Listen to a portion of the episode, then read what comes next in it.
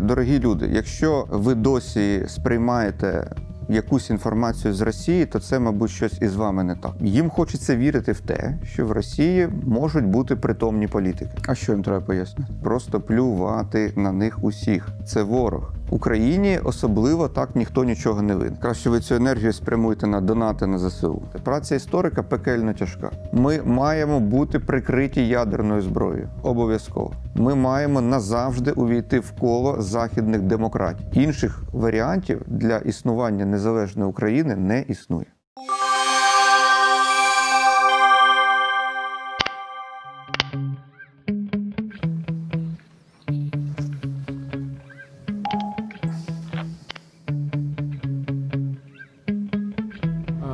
Владлене, доброго дня.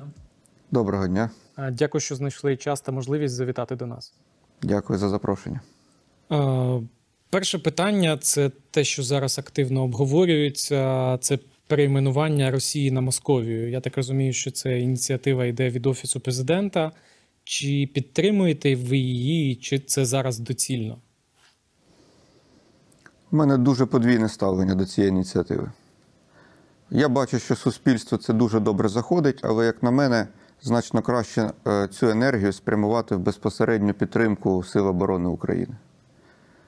Бо, як на мене, серйозних е, наслідків, які нам допоможуть виграти цю війну, це не дасть.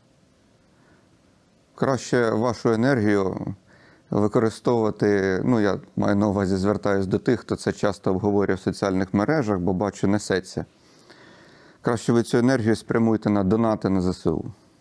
Ну і чи не вийде з цього потім проблем, що напала на нас не Росія, а якась міфічна Московія, і самі росіяни не винні, а винні якісь московити? Ну, це одна з багатьох проблем. Насправді їх дуже багато. Різних проблем, так? Зараз я бачу, несеться в черговий міф про те, що Петро І перейменував Московське царство в Російську імперію в 1721 році. Ну, це новітній, чи може не зовсім новітній, але український, я хочу сказати, міф, який не відповідає дійсності. І будь-хто може легко нагуглити його спростування. На превеликий жаль, е, часто помічаю, як е, у нас теж підмінюється ну, з- якимись фейковими тезами реальність. Е, Цього не має бути. Тому що ми категорично не повинні уподібнюватися до ворога, який реально сипле своїми фейками. Ми маємо бути значно розумніші, значно крутіші, значно скептичніше і критично мислячі люди. Ну, от якраз щодо цієї теми, я бачив ініціативи окремих людей щодо перейменування України на Україну Русь і таким чином підкреслити наш, наш історичний зв'язок з Київською Руссю. Це дуже давно несеться. Дуже давно. Е, Зараз це точно не на часі. Скажу одразу. Іде війна проти Росії. Росія на нас напала. Вона веде війну проти нас. Якщо ми зараз перейменуємося назад на Русь, яка була нашою попередньою назвою, так? то це буде що? Війна Росії проти Русі? Як це виглядатиме для міжнародної спільноти?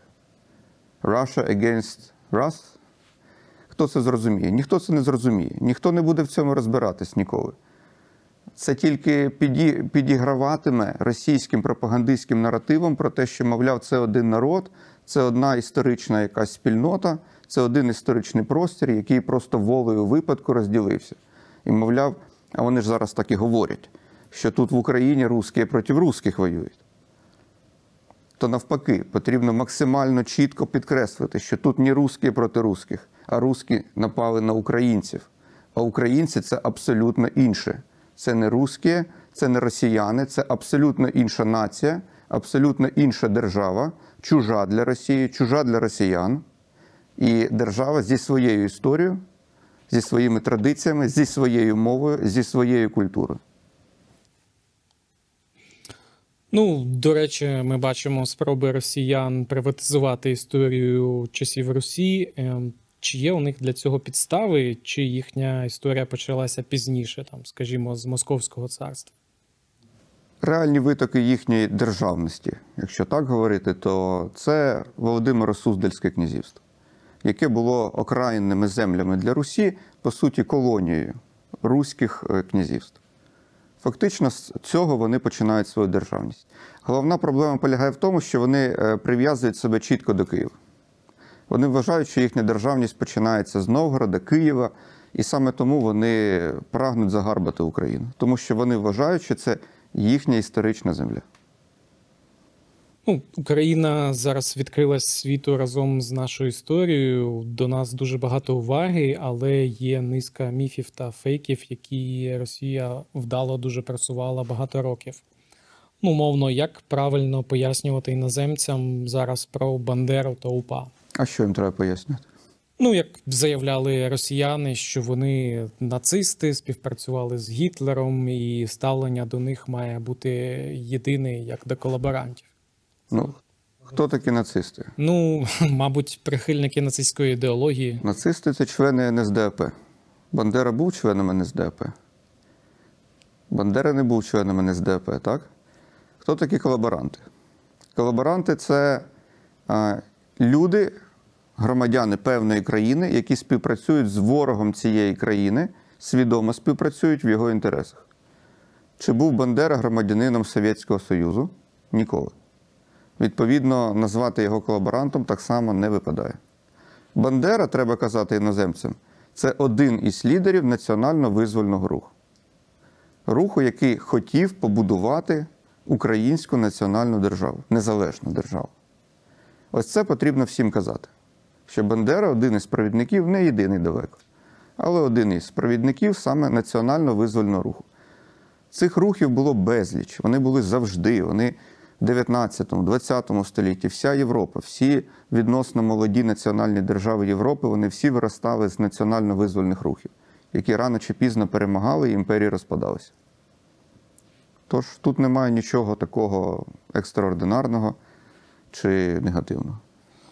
Ну, ви активно спростовуєте російські історичні міфи про австрійський генштаб і подарунок Хрущова. Ми вже добре чули.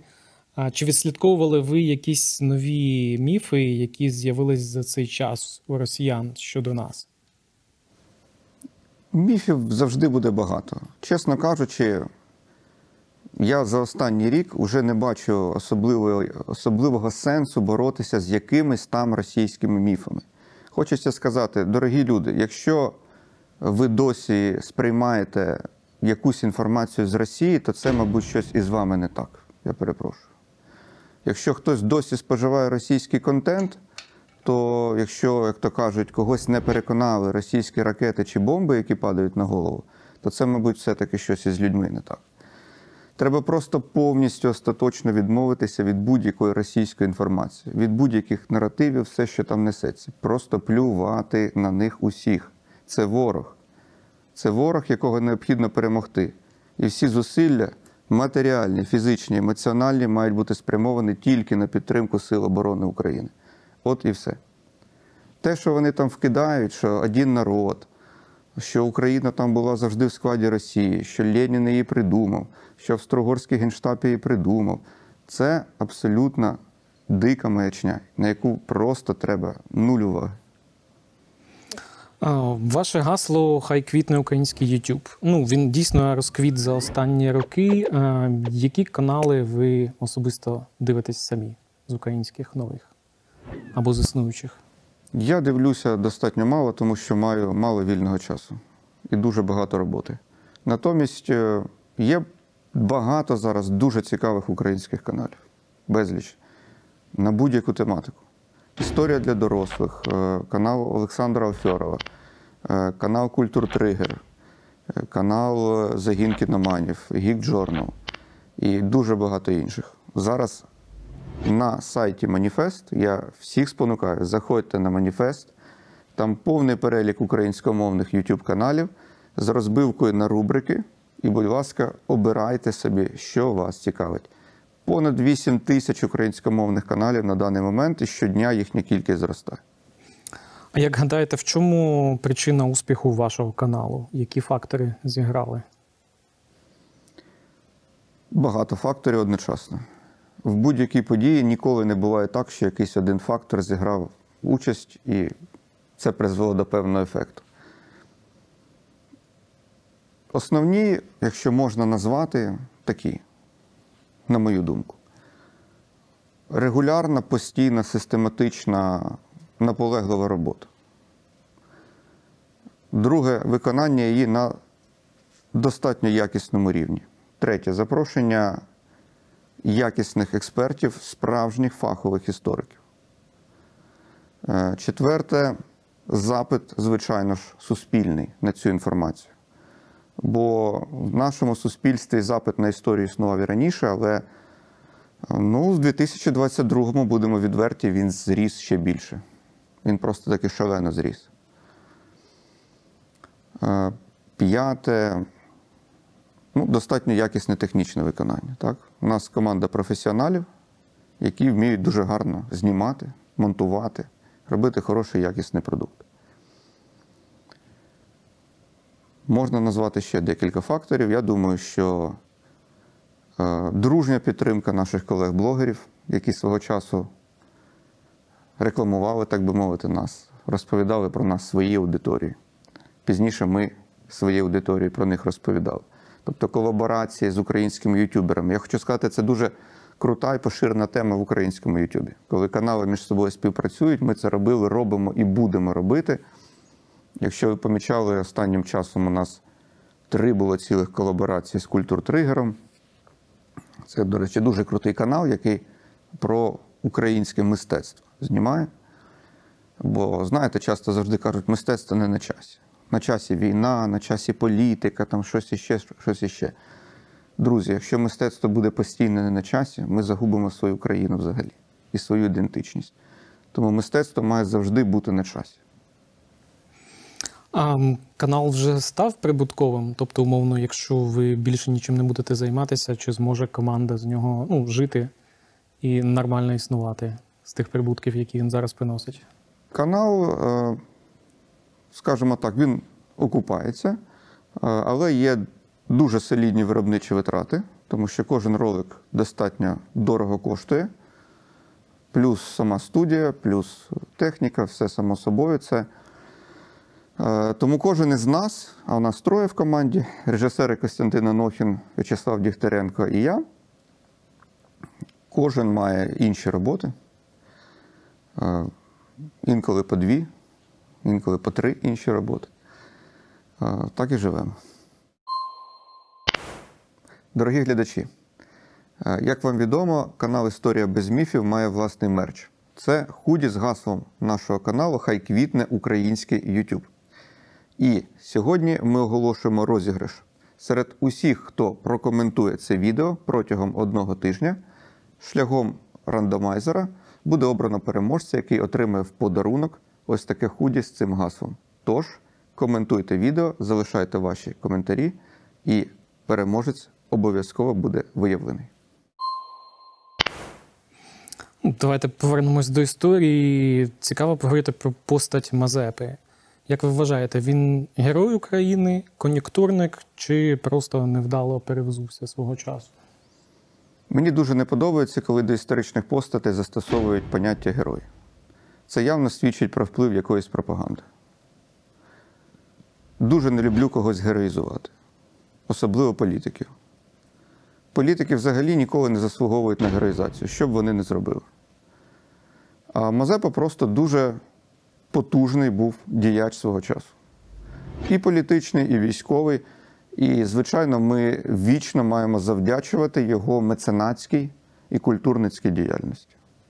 Тому що Мазепинське бароко, весь цей колосальний пласт культури, який ми досі можемо спостерігати на власні очі, це значною мірою завдяки його зусиллям, тією чи іншою мірою. Зрештою, його цивілізаційний вибір, який він зробив наприкінці життя на користь е, європейської країни Швеції, однієї з найпросунутіших в той час, на користь відриву від Московії, це теж великий плюс йому. Колосальний плюс, за який ми вічно маємо завдячувати. Попри те, що він зазнав поразки, але він продемонстрував, що Україні ніколи не по дорозі із московицькими окупантами. А чому чи можна його, наприклад, порівняти з е, сучасними політичними фігурами України з тим умовним Вілкулом, який раніше був проросійський? Потім, коли стало погано, зрозумів, як він любить Україну, хоче бачити її незалежною, квітучою і теж європейською. Ну, відмовляюсь від порівнянь з сучасними політиками, тому що навряд чи хтось із них може сягнути постаті, рівня постаті Мазепи. Мазепа це дуже солідна постать історії. Єдине, що я б е, завжди утримувався від там якихось, знаєте, ідеалізацій чи демонізацій. Наявність будь-якого емоційного фону тільки е, заважає об'єктивній оцінці історії. Ну, але тобто він вніс дуже великий вклад в майбутнє нашої держави і заслужено займає своє місце на купюрах української національної валюти. З цим можна погодитися. А, найбільш відомі гетьмани у нас це умовно Мазепа, Сагайдачний, Хмельницький. На кого ще з гетьманів е, українцям варто звернути увагу? Хто зараз найбільш ще недооцінений? Часто їх судять по результатам діяльності. Але по самій е, ну, суті їхньої політики, по самому рівню цих постатей, можна оцінювати і багатьох інших діячів. Дуже недооцінена постать Павло Тетеря. Він мене е, приваблював як політ, як діяч ще, ну, можна сказати, з підліткового віку. До нього ставились завжди негативно. Мовляв, він всіх там зрадив, всіх підставив, орієнтувався тільки на Польщу тощо. Але це був мегаінтелектуал свого часу. Людина, яка навчалась в Європі, людина, яка знала кілька мов, дуже вправний дипломат, який, е, який вмів. е, Ну, він ще на початку кар'єри очолював дипломатичну місію в Трансильванію, наприклад, а вже через 5 років дипломатичну місію в Москву. Потім він одночасно вів переговори з Річчю Посполитою і з Кримським ханством. Тобто людина така достатньо вправна. Але, звичайно, зі своїми негативами. Те питання, що йому приписують, е, можливо, участь у вбивстві Богуна там, чи Виговського, ці речі, як то кажуть, ще не зовсім точно з'ясовані, наскільки це правда, наскільки ні. Юрій Хмельницький, син Богдана, теж залишив по собі такий шлейф, мовляв, абсолютний невдаха. На дітях геніїв е, природа відпочиває. Але це людина, яка мала свій характер. Показова історія, коли він був е, забраний османами з монастиря, і вони вивезли його в Стамбул і утримали там деякий час в якості такого політичного заручника. Він намагався е, звідти тікати з цієї тюрми, ризикуючи своїм життям і здоров'ям. Е, Намагався кілька разів повернутися в Україну, використовуючи знову ж таки наземну допомогу. Причому він уже на Москові після 1660 року не орієнтувався. Він орієнтувався вже на інші країни, на Річ Посполиту чи на Османську імперію. Ну і загадковість його постаті, бо так і невідомо, куди він зник, коли він помер. Повідомлення про його вбивство турками в Кам'янці вважається або фальсифікацією, або пізнішою вставкою, або неперевіреною чуткою. А польсько-литовська доба. Чому їй так мало уваги приділяється в нашій культурі, художній літературі та мистецтві? Ну, тобто, якщо спрощувати, умовно, от була Київська Русь, потім Козаччина, і потім доба там, радянська, і все. У нас от не, було, здається, 300 років цієї історії польсько-литовського князівства. Як, як взагалі там жила Україна, і чи були там якісь цікаві моменти, які варто знати там кожному українцю? Це пряма інерція совєтської історіографії, яка абсолютно цей період е, ну, не приділяла йому уваги, по-перше. По-друге, подавали його винятково в негативних е, тонах. Це сприймалося як час іноземної окупації. І оцей наратив, як то кажуть, вибити із свідомості наших людей дуже складно. Але поступово ситуація долається. Поступово, нарешті, погляди змінюються. Це невід'ємна частина нашої історії. Це не іноземна окупація, це продовження нашої державності, руської державності. Тому що середньовічна Русь перейшла в королівство Русі, або Галицько-Волинську державу, а потім в Литовсько-Руську державу. А Литовсько-Руська перейшла відповідно в Річ Посполиту. Бо наша українська шляхта або руська шляхта, вона тоді себе ще називала переважно руська за середньовічною традицією, вона була політичним станом в цій державі, яка цю державу запустила, яка правила в цій державі, яка нав'язувала, ставила свої умови монарху, е, чітко розподілила права і обов'язки. Це була держава дуже демократична для свого часу. Але демократична, звісно, тільки для цієї панівної еліти, яка була достатньо широкою, бо ну, це бодай кілька відсотків населення. Тоді, як зазвичай в європейських країнах е, шляхта або ж дворянство це ну, максимум там, до 1% населення. Тому е, і самі тради- традиції, закладені в ті часи, це, наприклад, е, верховенство права це е, культура судових процесів, постійного цього змагання, якогось конкуренції. І ці речі, які потім московська окупація максимально придушила і витравлювала, нав'язуючи свій такий абсолютистський, деспотичний тип політичної культури, де я начальник, ти дурак, де є якийсь абсолют, якому всі поклоняються, байдуже, який він би там не був і е, де суд е, фактично нічого не вирішує, тому що він просто ухвалює рішення на користь тих людей, на користь яких потрібно, як вважається, ухвалювати рішення. Е, Але хочу сказати, ось на нашому каналі дуже скоро має вийти е, нова розповідь Наталі Старченко саме на цю тему. Там буде великий ролик, більше години часу, про те, чому ми, як казав класик, чому Україна не Росія, чому наша політична культура категорично відрізняється від московської політичної культури. І всі корені ці, вони саме в литовсько-польській добі. Ну, є такий стереотип, який дуже часто зустрічається в інтернет-дискусіях. От, мовляв, в УНР всі пересварились і тому програли. Чи це дійсно так, чи були інші більш вагомі фактори програшу тогочасної української держави? Це, мабуть, підігравання факту, до речі, теж московському, на кшталт того, що українці не здатні будувати ефективну державу. Бо там, де два українці, там три гетьмани. І вони обов'язково посваряться і завалять всю справу. Реальність була, звісно, не зовсім така, м'яко кажучи. Найперша причина, чому тоді українська держава не відбулася, це незавершеність процесу формування української модерної політичної нації. Порівнюючи з тим, яку націю ми маємо зараз, як би не було багато нарікань у нас, всі ми добре знаємо. Постійно кажуть, що в нашому народі багато зрадників, багато проросійського населення. Повірте, 100 років назад його було в рази більше. І 100 років назад в рази більше людей себе не вважали українцями, навіть розмовляючи українською мовою. Вони просто навіть не знали, що вони українці. Бо в них не було своєї школи, де їм про це розкажуть. В них не було своєї армії, де їх будуть виховувати у відповідному дусі служіння своїй національній державі. А як відомо, саме школа, ширша освіта і армія це основні е, інструменти, основні інституції виховання нації.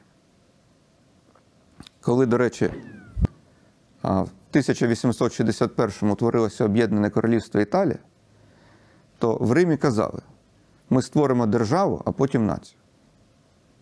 Не, не спочатку нація, а потім держава. Тому що італійці були теж дуже роз'єднані. Серед них були ломбардійці, тосканці, е, калабрійці. І люди з півдня Італії практично не розуміли людей з півночі. У них були навіть діалекти дуже різні. У них психологія була дуже різна. Там на півночі вже індустріальне суспільство, там глибоко таке аграрне ще суспільство тощо. Але утворили державу, з'явилася система освіти, з'явилася єдина королівська армія. Українці нічого цього не мали. Бо більше в Російській імперії, де проживала більшість українців, вони постійно відчували тиск з боку імперії, який намагався придушити їхні національні прояви ще в зародку і асимілювати їх із так званими великоросами в єдиний русський народ. Тому українці були у вкрай невигідному становищі.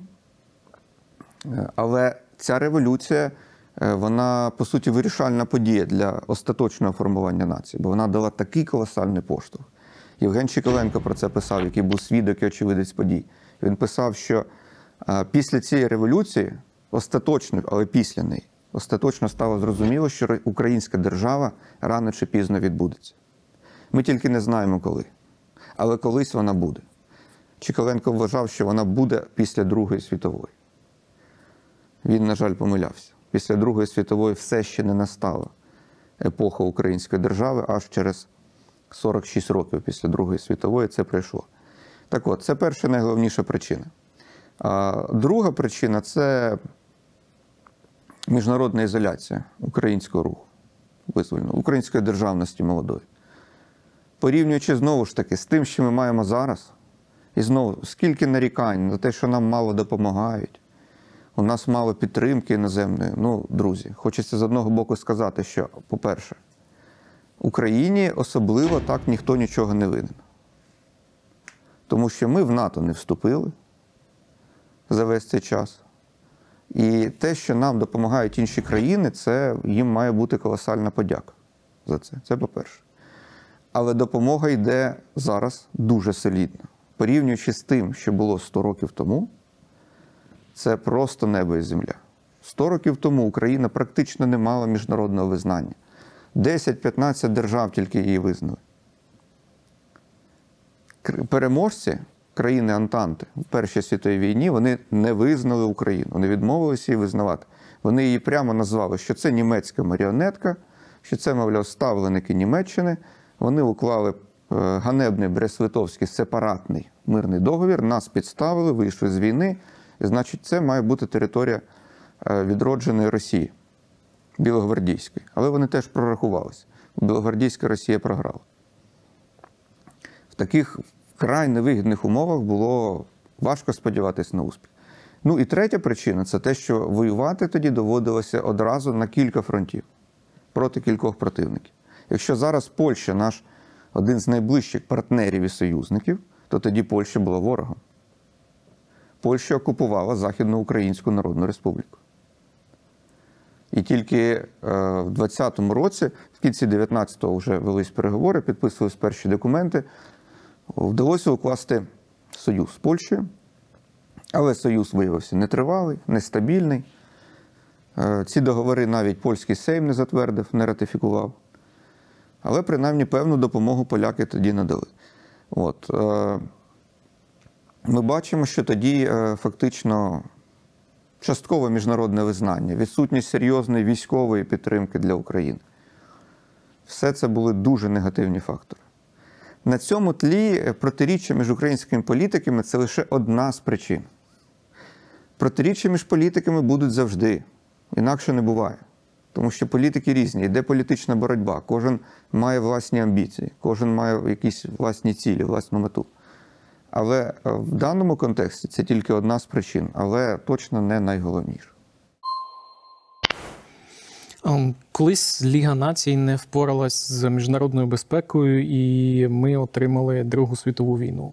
Зараз ООН, очевидно, що не впорався з Росією, і ми маємо найбільшу війну в Європі з 1939 року.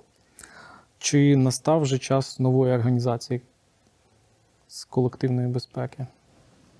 Він однозначно настав або для глибокого реформування ООН. Бо ця організація абсолютно себе не виправдовує. А на яких принципах і механізмах тоді має базуватися оновлена організація? Ну чи нова, якщо захочуть всі країни? Це треба дуже ретельно пропрацьовувати. Але, вочевидь, на даному етапі ми бачимо, що одна з найголовніших проблем це наявність е, права вето у постійного члена Ради безпеки ООН. Відповідно, Російська Федерація або КНР можуть заблокувати будь-яке рішення, яке їм не сподобається. Е, Простої більшості голосів недостатньо, бо може бути блокування. В результаті в зону конфлікту неможливо ввести миротворців. Ну, як було в історії з Корейською війною в 1950 році. Там вдалося сформувати міжнародну коаліцію, але тільки тому, що представник Совєтського Союзу не прийшов на те засідання, де голосували за введення міжнародного контингенту миротворчого в Кореї. Зараз, е, ну, до речі, саме Совєтський Союз і його правонаступниця, так звана Росія, вони е, найбільше використовували, застосовували право вето, якщо подивитись по статистиці. Найчастіше. Тому е, це явно потребує реформування. Має бути створено такий дієвий механізм, що у випадку будь-якого конфлікту е, в зону обов'язково мають спрямовуватись миротворці ООН. Це як мінімум, які одразу розділяють протиборчу сторону. По-друге, має бути повністю е, змінена система міжнародних санкцій. Якщо є агресор, санкції мають бути абсолютно негайними і максимально жорсткими. Максимально жорсткими. Ми зараз бачимо, що санкції, які застосовані проти агресора, так вони діють, але А, вони недостатні, Б, вони лише часткові, В, російська економіка намагається пристосуватись до них. Вона шукає там різні обхідні шляхи, е, якось там перелаштовується, але пристосовується. Санкції мають бути такими, щоб вони били максимально потужно, негайно і одразу так само різко обрубали всі спроби їх обійти. Війну Росії проти нас називають найбільш задокументованою в історії. Тобто є безліч відео, свідоцтв, світлин, інтерв'ю, текстів, навіть документів. Чи полегшить це роботу майбутнім історикам, і чи буде через це менше суперечок та міфів потім щодо нашої війни? В жодному разі менше не буде. Скоріше навпаки. Е, Це з одного боку полегшить, з іншого ускладнить роботу. Бо чим більше джерел, тим складніше працювати. Тим складніше їх опрацювати, зібрати, знайти, проаналізувати і на основі них щось написати. Праця історика пекельно тяжка. Пекельно тяжка робота. Бо до того моменту, поки ви сядете, тільки почнете писати свій текст, ви маєте витратити купу часу і зусиль. Знайти джерела, зібрати докупи, подивитися, прочитати, проаналізувати, порівняти, зробити висновки і аж потім тільки почати щось писати. Тому буде все одно дуже складно. І тут є інший момент. Попри те, що війна дуже добре задокументована, стільки є відео, всього, всього, всього, водночас безліч джерел буде просто вони перетворяться на повітря. Листування, різні, ну все, що в інтернеті відбувається, воно так чи інакше, значна частина з нього просто зникне. А це дуже великий пласт інформації зараз. Е, В, пе- е, в якійсь мірі працювати там з джерелами столітньої давності легше. Бо це, як зазвичай, письмові джерела, надруковані на друкарській машинці або написані від руки. Вони відклалися в архівах, і ви знаєте чітко, де їх шукати і як з ними працювати. А як акумулювати весь масив джерел, який створений е, через інтернет, через гаджети, де він зберігається, де все це зберігати, як його збирати. А чому західний світ зараз так носиться з російськими опозиціонерами? Засипають їх нагородами, радо приймають, дають трибуну. Що це таке? Це ностальгія за російською еміграцією початку ХХ століття. Навряд чи. Це, е, це зрозуміло, що вони намагаються, звісно, якось е, вплинути на ситуацію в Росії. Вони намагаються сформувати певні сили, що здатні протидіяти путінському режиму. Їм хочеться вірити в те, що в Росії можуть бути притомні політики. Договороспроможні, назвемо їх так які будуть е, такими ж, як і вони, тобто з якими можна зустрічатися, вести переговори, щось підписувати, вести бізнес, звісно, в першу чергу. І це будуть більш-менш адекватні люди, прогнозовані і зрозумілі для них. Тому вони в це вірять. І, звісно ж, вони не хочуть розпаду Росії. Це однозначно. Тому що розпад Росії це для них купа проблем, величезних проблем. Знов Будапештські меморандуми підписувати. Ну, Україна не має права підписувати нові Будапештські меморандуми. Тому що це папірець нічим не забезпечений. Це величезна політична помилка, яка коштувала сотень тисяч життів, і ми не маємо права повторювати таке. Ну а чи була можливість у тогочасних наших політиків відмовитись від підписання цього меморандуму і не віддавати ядерну зброю? Думаю, навряд чи. Скоріш за все, ні. Е, Але очевидно, що тоді існувала віра в те, що війна між Росією і Україною неможлива. У нас дуже довгий час Україна, бодай в теорії, готувалась до війни будь з ким, але не з Росією. Я пам'ятаю, в часи Януковича з румунами готувались воювати Одеську область, укріплювали. з країною НАТО. Початок 90-х років це повна інерція Совка. При владі залишились совєтські еліти в Україні, для яких Росія це найбільш зрозумілий партнер. І партнер номер один. Це люди, у яких були особисті тісні контакти із російськими елітами на особистому рівні. Пригадайте, як часто наші політики їздили там до них в Росію, там в лазню, чи побухати, чи ще щось таке. Це свідчить про що? Це свідчить про те, що це одна політична культура, в принципі, і це люди одного покоління, одного стилю мислення, в принципі, більш-менш. І для них це найбільш близькі партнери. Але час минає, люди відходять в минуле, приходять до влади нові покоління. І цілком очевидно, що в Україні прийшли нові покоління, для яких Росія вже не є таким партнером, як здавалося, раніше для поколінь. А в Росії, відповідно, прийшли ті, для яких е, Росія це насамперед імперія. От вони в першу чергу мислять як імперці. Тому е, конфлікт очевидним стає. І, на жаль, можна так очевидно припустити, що у 90-ті роки не вистачало, мабуть, е, можливості подивитись та, так в майбутнє, проаналізувати ситуацію. Можливо, здавалося, що завжди вдасться підтримувати такий тісний рівень зв'язків. Тоді як е, чим далі існуватимуть незалежно Росія Україна, тим більше між ними наростатимуть е, віддалення між ними наростати. Це однозначно. Чи існує взагалі російська нація? Чи це аналог умовно Австро-Угорської імперії, штучне утворення з різних народів, яке Ну, може дуже швидко розвалитись? Російська нація як така не існує. Росіяни це просто населення всієї Росії. От, е, я не є етнологом чи етнополітологом, тому ці питання ніколи не були в сфері моїх наукових досліджень. Вважається більшістю вчених, що є нація русські. Така нація. Але це лише одна із безлічі націй, які живуть в Росії. І намагання зараз їхньої пропаганди всіх назвати русскими е, є нічим іншим саме як от е, намаганням вибудувати монолітну цю імперію. Бо для них і буряти русські там.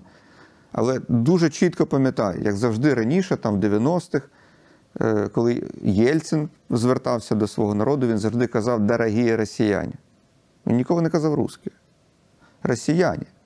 Тому що це жителі всієї Росії, а там безліч корінних народів для яких своя земля дійсно є батьківщина, але вони аж ніяк не русські. Ну, всім, в принципі, ясно, що м, дорогі росіяни нікуди з мапи світу не дінуться. Яким має бути там у них устрій і в яких кордонах, щоб ми могли нарешті спокійно спати?